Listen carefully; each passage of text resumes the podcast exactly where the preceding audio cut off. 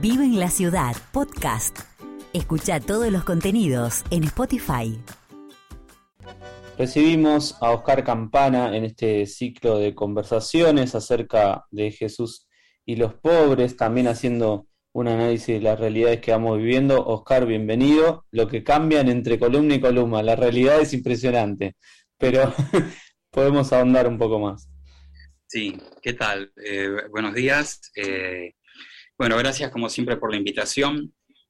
Eh, lamentablemente el tema de los pobres y de la pobreza en nuestros países latinoamericanos sigue presente, sigue siendo, sigue latente ahí permanentemente el escándalo de, la región del mundo más desigual, ¿no? Como, se suele, como suelen decir las estadísticas.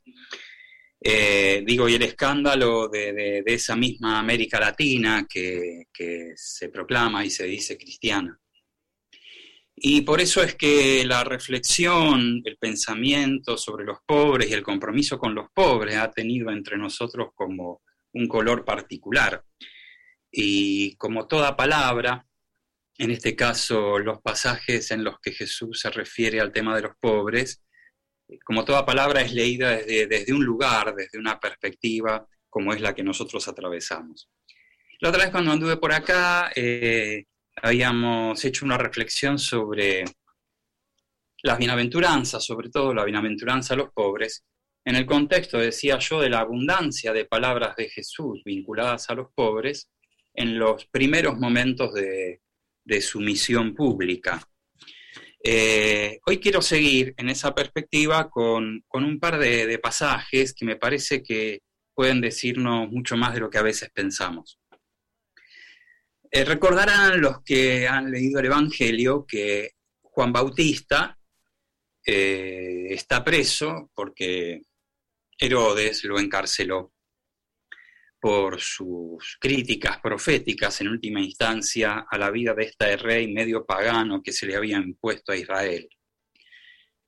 Eh, y nos dice el Evangelio, lo voy a tomar del capítulo 11 de Mateo, que estando en la cárcel, Juan Bautista oye hablar de las cosas que Jesús hace y dice. Y lo que hace el Bautista es mandar a sus discípulos, el Bautista tenía discípulos como Jesús, a preguntarle a Jesús, ¿eres tú el que ha de venir o debemos esperar a otro? Esta pregunta que denota casi una cierta decepción. Eh, el que debía venir es una forma de hablar del Mesías. ¿Hace estas cosas? ¿Lo que hace Jesús es mesiánico? ¿O habrá que esperar a otro? Y Jesús responde una respuesta muy contundente y muy dura, que él después, no, no vamos a hacer todo el capítulo, él después trata de suavizar diciendo, después un poco de este pasaje dice que Juan Bautista es el, el más grande de los nacidos de mujer, etcétera, etcétera. Pero Jesús contesta con mucha contundencia, vayan a contar a Juan lo que ustedes oyen y ven. Los ciegos ven, los paralíticos caminan, los leprosos son purificados, los sordos oyen, los muertos resucitan, y la buena nueva es anunciada a los pobres. Y concluye Jesús, y feliz aquel para quien yo no sea ocasión de escándalo. Una palabra durísima, durísima contra, eh, frente a la pregunta del Bautista, ¿no? Esto es lo que yo hago. No nos vamos a detener aquí en la relación Jesús el Bautista, que hay infinidad de libros escritos sobre ello, sino en la respuesta de Jesús. ¿Qué es lo que Jesús hace? La respuesta de Jesús hace referencia a los signos que acompañan su misión. Y en una primera mirada, quizás desatenta o desinformada, eh, uno podría catalogar esos signos como en dos categorías. Por un lado, los milagros y prodigios, los ciegos, los paralíticos, los leprosos, los sordos, los muertos. Y por otro lado, otra categoría que es la del anuncio o la predicación, cuando dice la buena nueva es anunciada a los pobres. Ahora bien, habría que decir que desde una profunda perspectiva bíblica, dicha distinción, predicación por un lado, prodigios por el otro, no sería la más apropiada. Porque lo que Jesús le está respondiendo a los discípulos de Juan es que lo inédito, o sea, lo que no conocíamos hasta ahora, lo inaudito, lo que no había sido oído en la historia de los hombres, está aconteciendo ahora y con él. ¿Ven? Por eso es que el anuncio de la, nueva, de la buena nueva a los pobres esté a la misma altura que signos como la resurrección de los muertos. Es más, si el texto nos está insinuando como un increyendo, ¿eh? Eh, que comienza ahí con los ciegos que ven, y después vienen los paralíticos y los leprosos y los sordos, y los muertos resucitan, y a los pobres se le anuncia la buena nueva, ¿eh? podríamos decir que el anuncio de la buena nueva a los pobres es la frutilla del postre, de lo que nunca había ocurrido en la historia y ahora está ocurriendo con Jesús. Me gusta decir que tanto o más milagroso que resucitar a los muertos es decirle a los pobres que Dios les da su reino. Yo sé que esta palabra puede ser fuerte porque todos estamos ansiosos de o de que alguien haga un milagro con nosotros o de nosotros hacer milagro y pasar a la posteridad. Y lo que nos está diciendo Jesús es, que, es que el milagro que nos dejó en herencia y que está a la mano de cualquier creyente es anunciar la buena nueva a los pobres, con todo lo que eso significa, que no es una mera palabra. Claro, uno tiene otra idea de milagro, ¿no? Este, cuando en Roma se dice que tal o cual hace un milagro, eh, lo decide una junta científica o médico, qué sé yo, no sé. Eh, es como si, eh, si los milagros no tuvieran que ver tanto casi con, las palabras y los gestos del Nazareno allá en la Palestina del siglo I, sino con los apologistas antimodernos del siglo XIX. ¿no?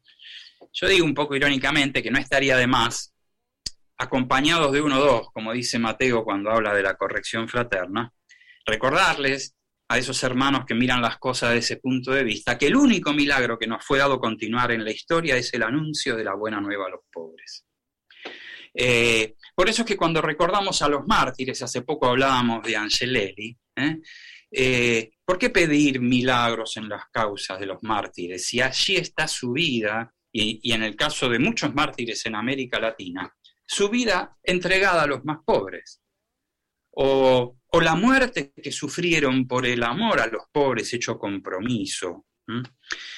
Por eso es que si seguimos en ese pasaje, yo no podría decir, si este es el milagro que tenemos a mano, decirlo y recordarlo, ojalá que no escandalice eh, a nadie como Jesús quería que el bautista no se escandalice con él.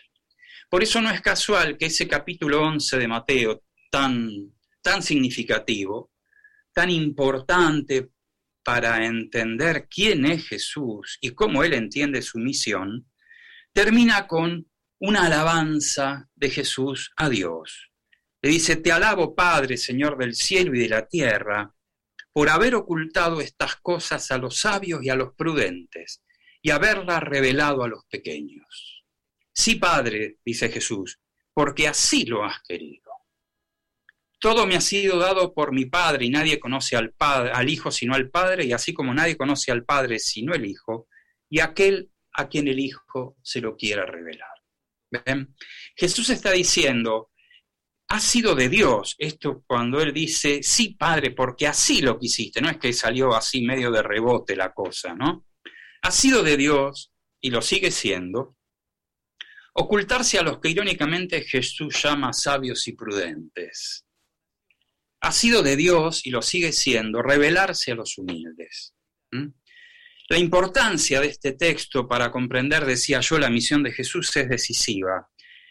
El Dios de Jesús solo puede conocerse desde la revelación hecha a los pequeños. No hay otro lugar donde Jesús nos haya querido revelar al Padre. Así lo quiso Dios.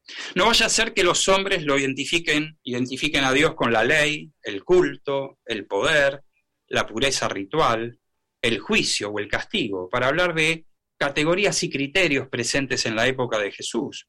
O con el correr de la historia, no vaya a ser que, eh, que los hombres identifiquen a Dios con las encíclicas, los códigos canónicos, las rúbricas litúrgicas, y otro montón de palabras esdrújulas, podríamos decir, ¿no?